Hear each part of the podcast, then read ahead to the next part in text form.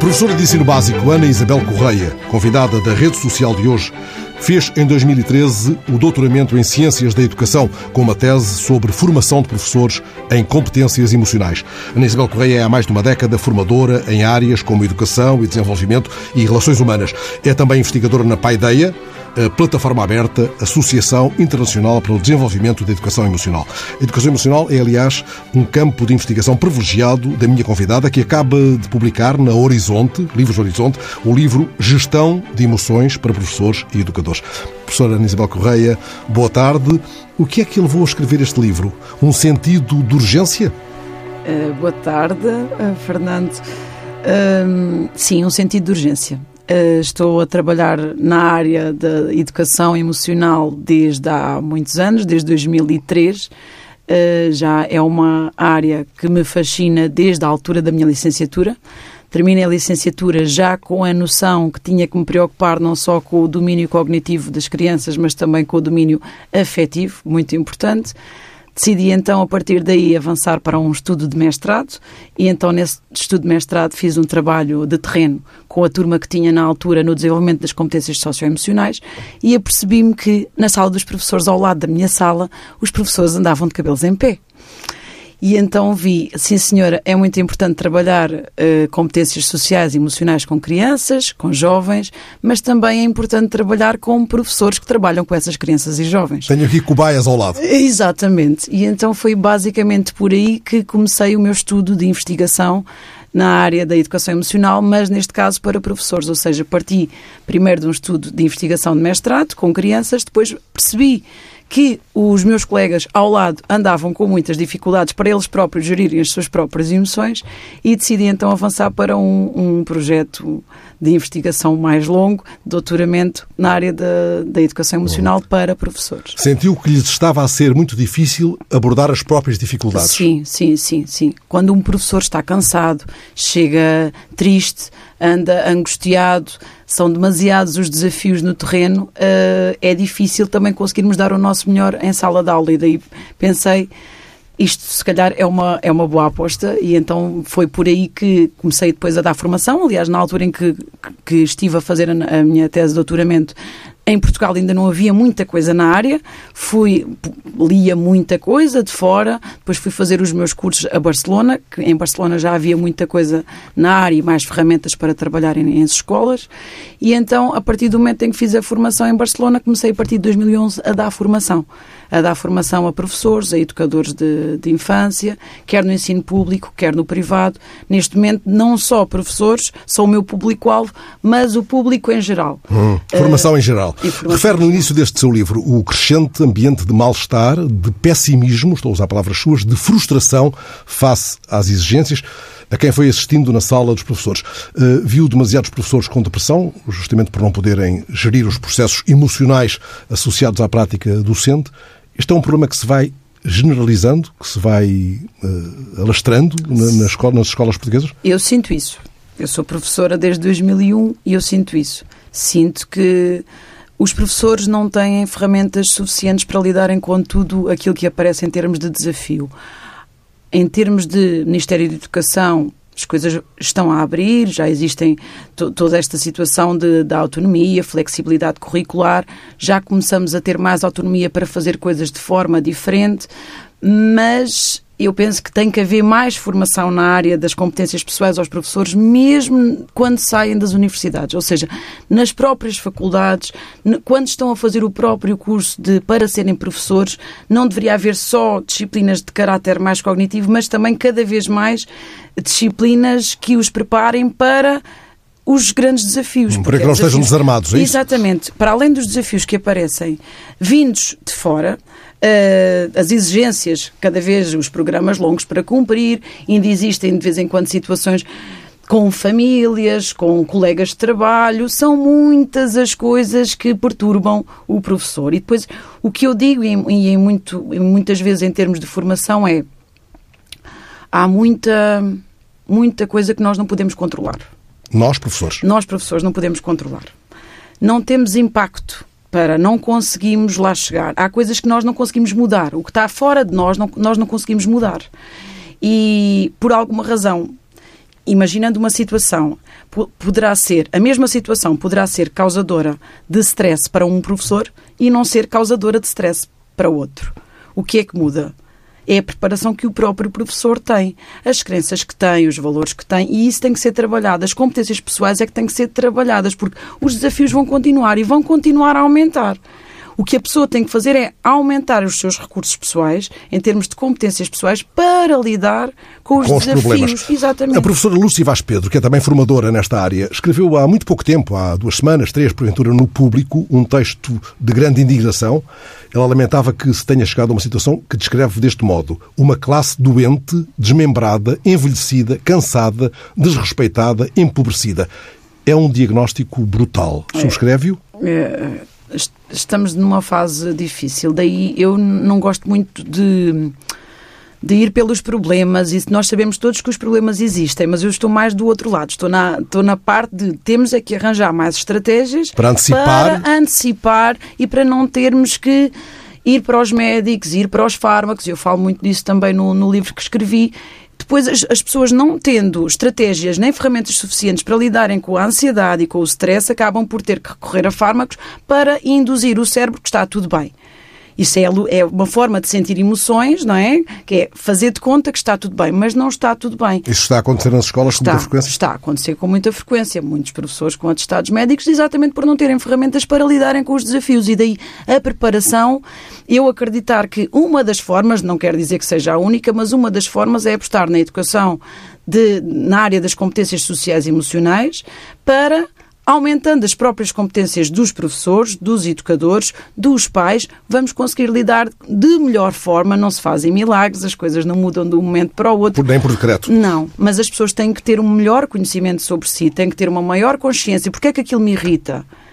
Porquê é que isto me irrita a mim e não irrita ao outro? O que é que faz? Qual é que é a diferença? Isto tem que ser trabalhado primeiro de tudo, uma maior consciência para, entretanto, conseguir gerir melhor e aos poucos começarmos a ver mudanças, porque os desafios vão continuar a aumentar. Isso de qualquer forma, essa fragilização que acontece com muitos professores e que os leva a, a tropeçar em fármacos com muita frequência, torna-os também mais desligados e mais, mais cínicos até, se posso pôr as coisas assim. O que é certo é que assim, este, este trabalho de, de uma maior consciência dá trabalho. o próprio trabalho de então porque é que isto me chateia? Às vezes é mais fácil, e, e há muita gente que eu sei que, e que conheço que são assim, é mais fácil criticar do que fazer diferente. Hum.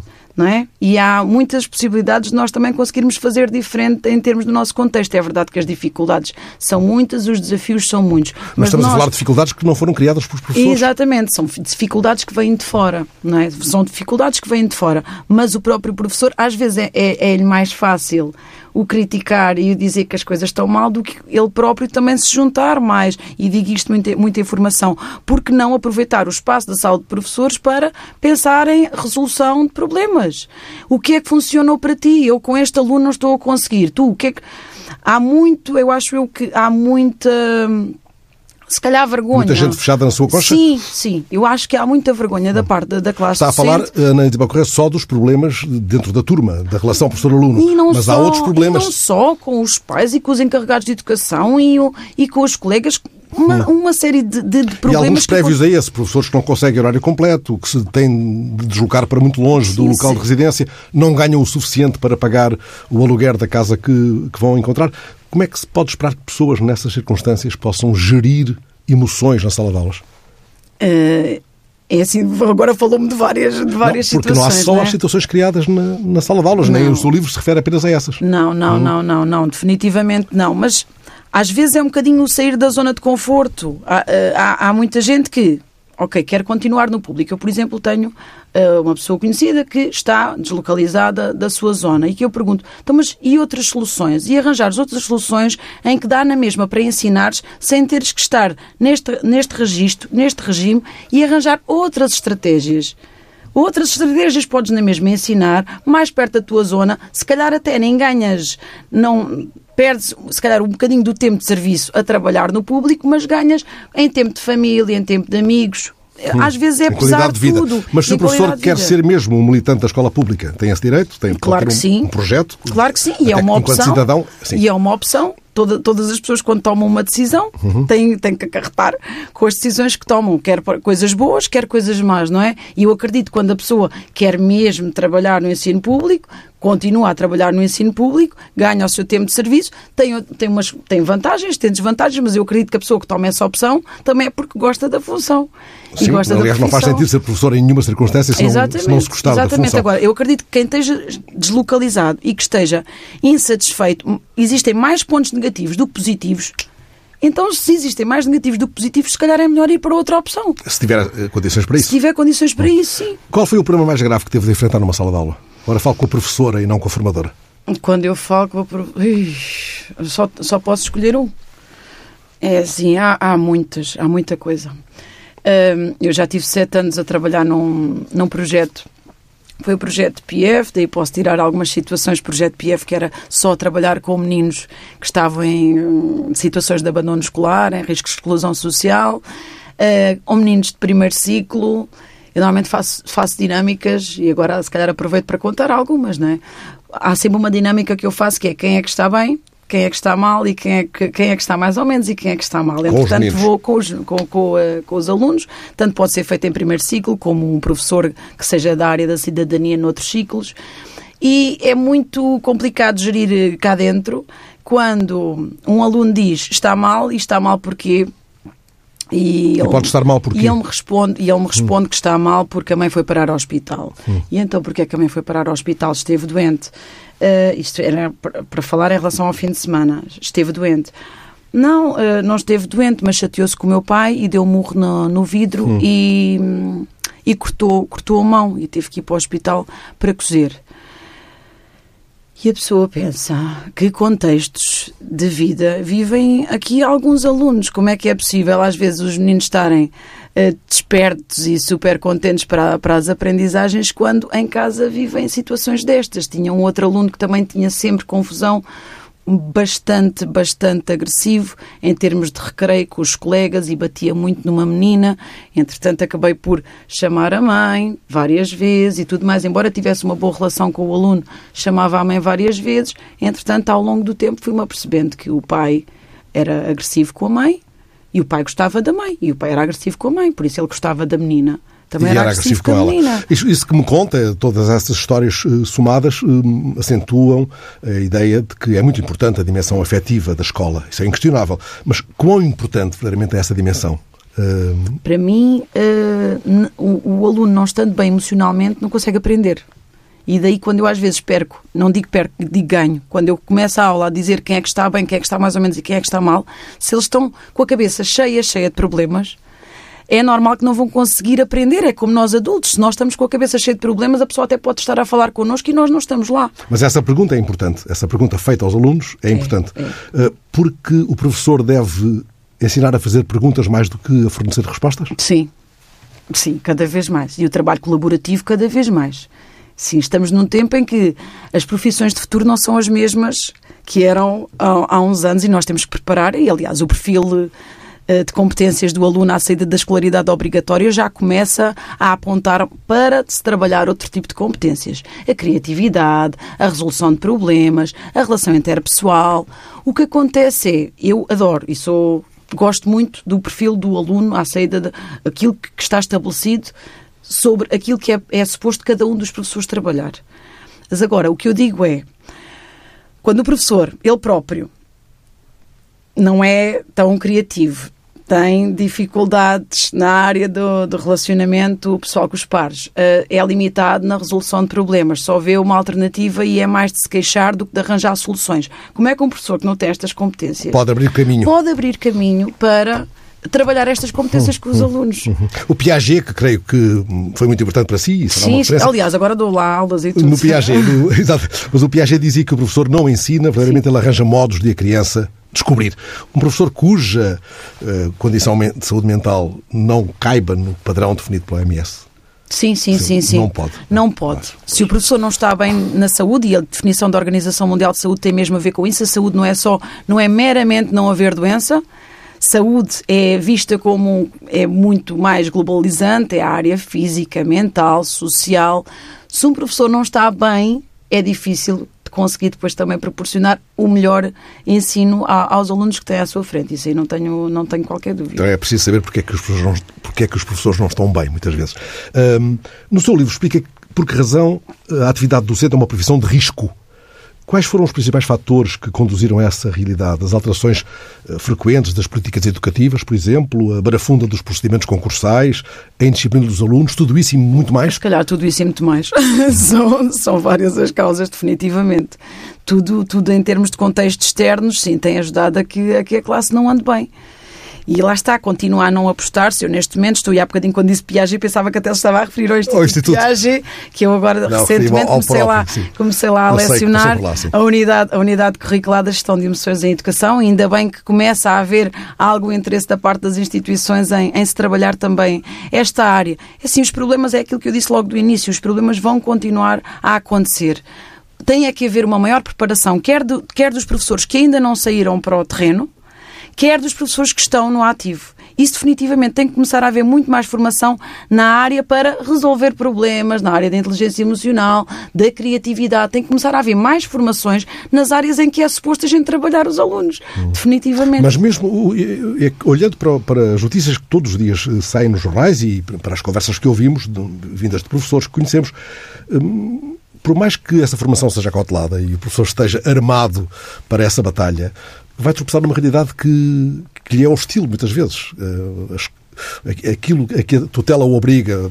alterando, alterando com muita frequência as políticas educativas, os currículos uh, e, as agressões que vêm, muitas vezes, dos pais dos alunos, por exemplo, uh, podem deitar por terra toda essa armadura, essa Sim. carapaça com que, em teoria, ele vem, ele vem preparado, não é? Hum, isto tem muito a ver com, acho eu, com o perfil de cada professor há, há professores que eu começo a falar de medidas positivas e de soluções e as pessoas continuam a falar mal e mais mudanças e isto não vai dar nada e isto não vai dar nada e passa tudo um bocadinho da postura que a pessoa tem, um bocadinho para encarar os desafios que vão aparecendo. Há pessoas que por mais que a gente tente até ajudar não querem ser ajudadas. Não querem ser não. ajudadas? Não. E querem continuar a falar mal e querem continuar no contra. Eu normalmente prefiro, eu digo aquilo que acho e que defendo e que tem que haver é mais, mais trabalho, uh, quer connosco, quer em equipa, Felizmente estou, estou num agrupamento em que trabalho muito bem em equipa com os meus pares pedagógicos, porque fundament, é fundamental haver troca de estratégias dentro de uma equipa de trabalho. Eu acho que continua a haver um professor muito fechado em que não aproveita os pares pedagógicos para a, também termos mais ideias. O que é que vamos fazer nesta situação, com este encarregado de educação, com este aluno? Ah, devia haver mais eh, interajuda. Hum. Uh, e sente que tem havido uma genuína eh, preocupação da tutela em compreender o mal-estar docente, porque já reconheceu que há um mal-estar ah. entre a classe docente. Ah. Acho que tem que haver mais trabalho, não é? Tem que haver mais trabalho. Hum. Definitivamente. Isto é um trabalho, o mudar, mudar mentalidade é uma coisa que, que demora, hum. não é? O sair da zona de conforto, e há, há uma das crenças limitadoras que eu falo no livro, um, a pessoa tem que fazer sempre tudo certo tem que fazer sempre tudo bem e tem medo de fazer diferente porque tem não medo arrisca. que corra mal. Não, não arrisca? Não, eu acho que fomos um bocadinho educados na, na, filosofia e na educação de termos que ser perfeitos e fazer as coisas bem.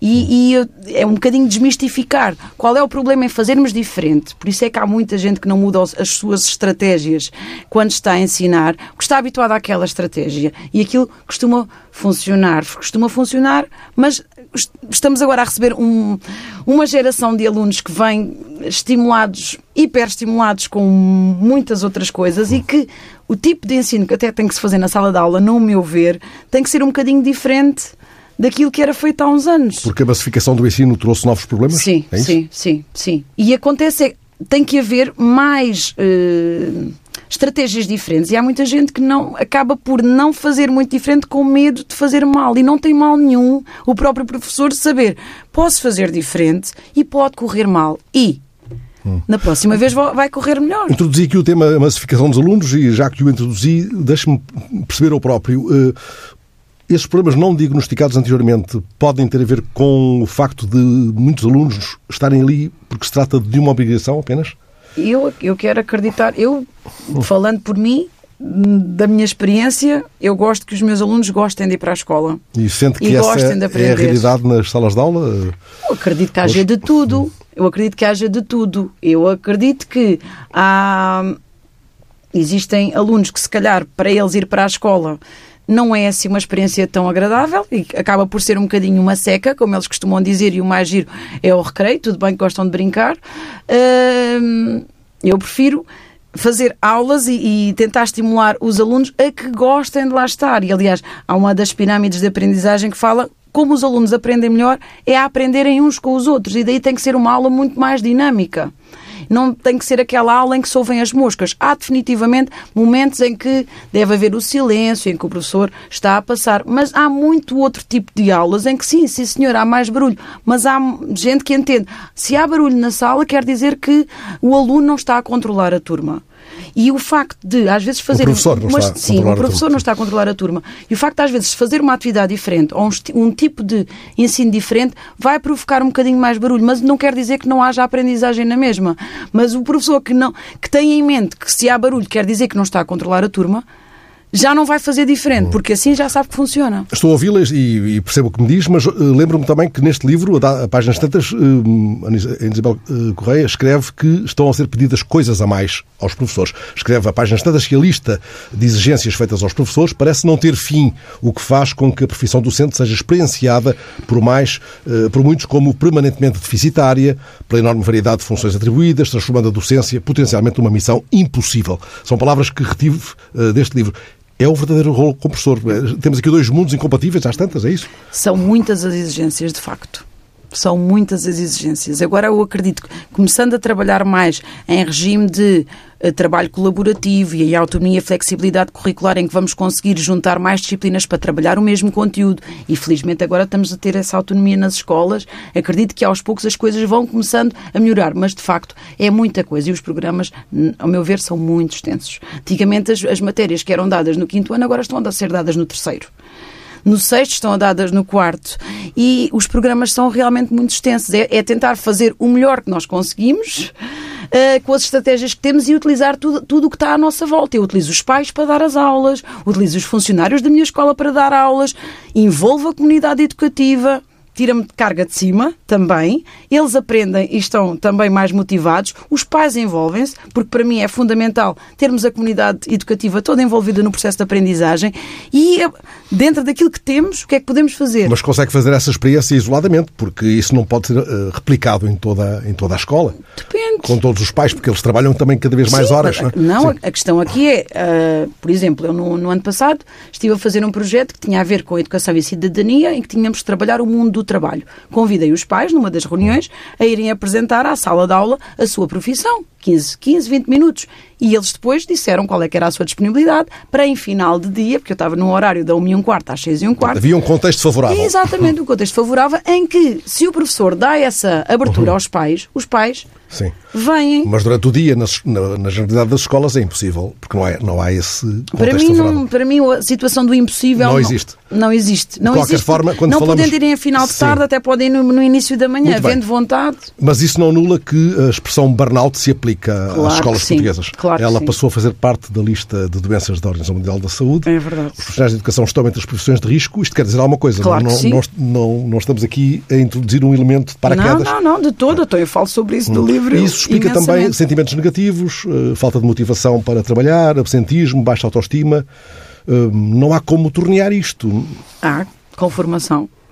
É a, única, é a única. Com formação, porque é assim, em termos de Ministério, a gente não consegue as, as, coisas que nos pedem para fazermos, temos mesmo que as fazer. Mas a formação dada aos professores anula os problemas? Eh? Não, não, de todo. Hum. Conseguem arranjar mais estratégias para lidar com os problemas, porque os problemas vão continuar a Mas o que me está a dizer é que, no fundo, continua tudo a cair sobre os ombros deles.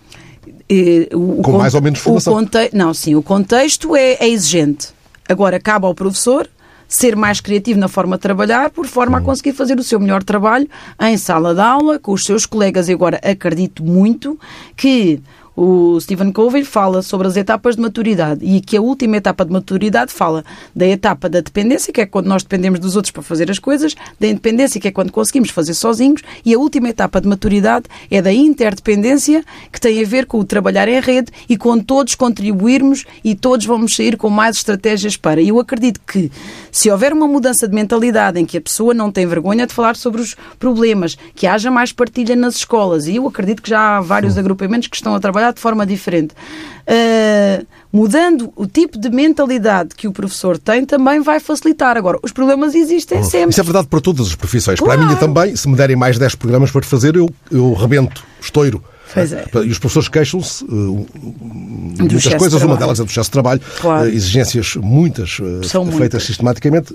Essa quantidade de exigências não para de aumentar. Aliás, neste livro uh, sublinho isso também. É uma das queixas mais feitas pelos professores, mais formuladas, é de que falta tempo para cumprirem tudo o que lhes é pedido. Hum, não há maneira de escapar a isto, de, de os libertar um pouco de algumas tarefas que, que não serão tão, tão necessárias, tão, tão urgentes, tão Em termos de escola, tem a ver mesmo com a gestão de tempo. E depois eu acho que haver uma, uma má gestão de tempo, e também existe um exercício que tem a ver com a gestão de tempo, não sei se teve a oportunidade de ver, há um dos exercícios que tem mesmo a ver com a gestão de Aliás, tempo. Aliás, o livro tem 45 exercícios que, que coloca aos professores. Exatamente, são 15 exercícios na área da consciência, consciência é essa que é emocional, sobre porque é que eu sinto, porque é que eu sinto isso, porque é que eu penso isso, porque é que eu me comporto. Depois a parte de 15 exercícios da gestão das emoções e 15 exercícios da parte da liderança pessoal. Isto é tudo um, um processo um bocadinho sistémico. E a parte da gestão de tempo, às vezes, é má gestão do tempo às vezes é má gestão de tempo. O que é que é? E depois a pessoa acaba por entrar em ansiedade e em stress porque não está a conseguir gerir tudo, porque é muita coisa. Eh, eu tenho imensas coisas, não é? Eu tenho a escola, tenho as formações, tenho a faculdade, tenho as palestras. Eu, se não tiver uma agenda super bem organizada, tenho a família. Eh, se já não agora. tiver, já agora. E se não tiver uma agenda super bem organizada, o que é que é o mais prioritário? O que é que é o mais urgente? O que é que eu vou fazer primeiro? O que é que eu vou fazer a hum. seguir? O que é que eu vou fazer a seguir? As pessoas que uh, têm uma lista imensa, acham que é tudo importante, depois acabam por. Eu depois também gosto de fazer os meus checklists de está feito, está feito, está feito. E vou fazendo os meus checks e vou tirando um bocadinho de, de peso de cima. Em termos de, de, escola, cada um tem a sua gestão de tempo. Uh, e é a sua metodologia. Eu vejo, Mas falou das vejo... famílias, falou das famílias. Uh, e o que acontece, entretanto, é que as famílias uh, transferem para a escola funções e responsabilidades que, a partir eram suas. Ou isto é um, uma frase feita, não corresponde à realidade. Algumas sim, outras não. Algumas sim, outras não, não é? Nós vemos muita coisa. Vemos aqueles pais que são completamente receptivos a tudo e que dão aos seus filhos limites, regras, tudo isso que depois nos vai facilitar a nós professores, alunos que sabem o que é que é ter regras e limites.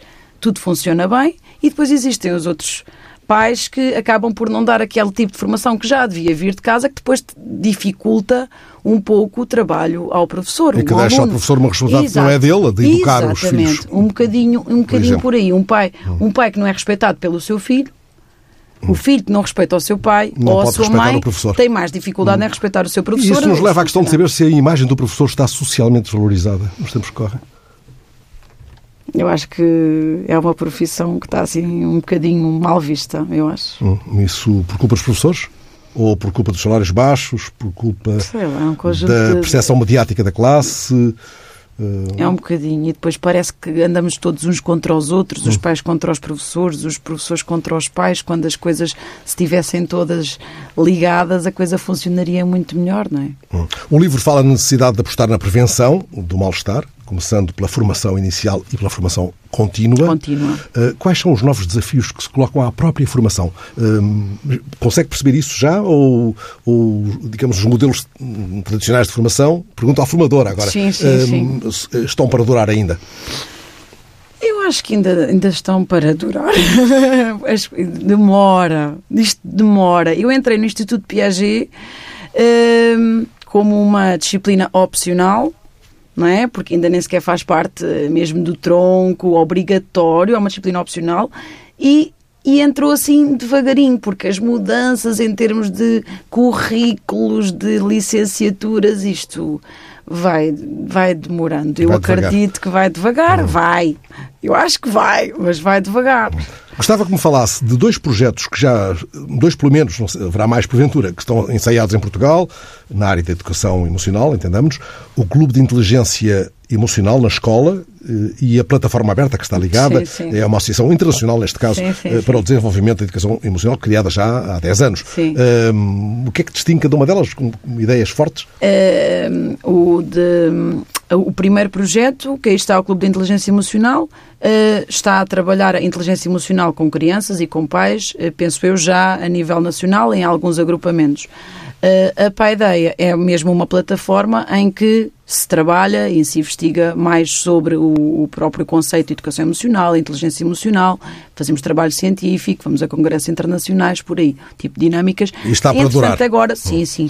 Entretanto, agora já começam a aparecer vários outros. Eu coloquei aqueles mais. Os, já existem há mais tempo em Portugal. Agora já vai começando a aparecer mais. Há a Escola das Emoções. Existem, assim, alguns projetos que, que, que também agora existem no livro. Só coloquei aqueles os mais antigos. Sim, os mais fortes. Os... Uh, Lembra-se do seu primeiro dia de aulas? Ai, do meu primeiro dia de aulas. Como professora? Como professora. Ai. Lembro-me mal. Lembro-me mal.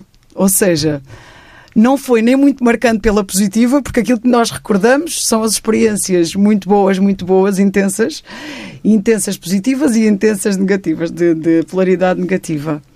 Não, não tenho assim a recordação. E do seu primeiro dia de aulas como aluna? Como aluna. Lembro foi há mais tempo. Lembra-se melhor do que foi lá atrás, há mais tempo? Eu, por acaso, até tenho uhum. poucas memórias do meu primeiro ciclo. Sim. Tenho. Tenho poucas memórias do meu primeiro ciclo. Lembro-me que estava tranquila, porque já estava habituada à, àquela escola, porque a minha mãe trabalhava lá, não é? Era a diretora da escola. Era uma extensão da casa. Era um bocadinho, por hum. isso não foi assim. Era ao fundo nada... do corredor. Faz conta. Acho que nesse primeiro dia estive a consolar uma colega minha que estava muito triste e estava hum. com saudades da mãe e tudo mais, mas foi hum. tranquilo. E lembra-se do seu primeiro professor? O meu primeiro professor foi essa, foi a primeira professora de primeiro, do primeiro ciclo, uhum. foi, foi a professora Dora, lembro-me dela. Tenho é, professoras que me marcaram muito. Muito. Uhum. Uma delas é a Helena Ribeiro de Castro. Ora. Queres falar dela um minuto? Quero, quero. A, a professora Helena é uma referência para mim. Foi, a, foi uma professora que me acompanhou no Instituto Piaget da Almada, que foi onde eu fiz a minha licenciatura. Acompanhou-me durante quatro anos e foi ela que me deixou aqui logo o bichinho e a vontade de querer aprofundar mais sobre esta área do, da dimensão afetiva na parte das crianças, o preocupar-nos não só com o saber, mas também fazer, o saber ser tudo isso, todas as dinâmicas do saber saber, saber fazer, saber ser, foi essa professora que me deixou mais à vontade. Não, eu tenho que me preocupar com o aluno numa vertente integral. Eu estou com e não aluno, apenas na vertente na académica. Na vertente académica, não. Hum, eu preocupo-me hum. com o aluno nas vertentes todas e, e tem sido muito, muito gratificante. Hum. Fala com ela de vez em quando, ainda? Hum, bastante. Ainda Sim. agora, na semana passada, estive a arguir uma tese um relatório de mestrado em que ela era a presidente da mesa e eu estava a arguir a tese. Porque ela, ela continua, tanto quanto creio, a ser coordenadora da Escola Superior de Educação Jean Piaget. Está, está como, exatamente, está como coordenadora de, da área de mestrado e de primeiro ciclo. Ana Isabel Correia, muito obrigado por ter vindo à TSF, à rede social. Muito obrigada. Conversas como a nossa, olhos nos olhos, alargam e enriquecem a nossa rede social. Muito obrigada. A emissão teve, como sempre, a direção plástica de Miguel Silva.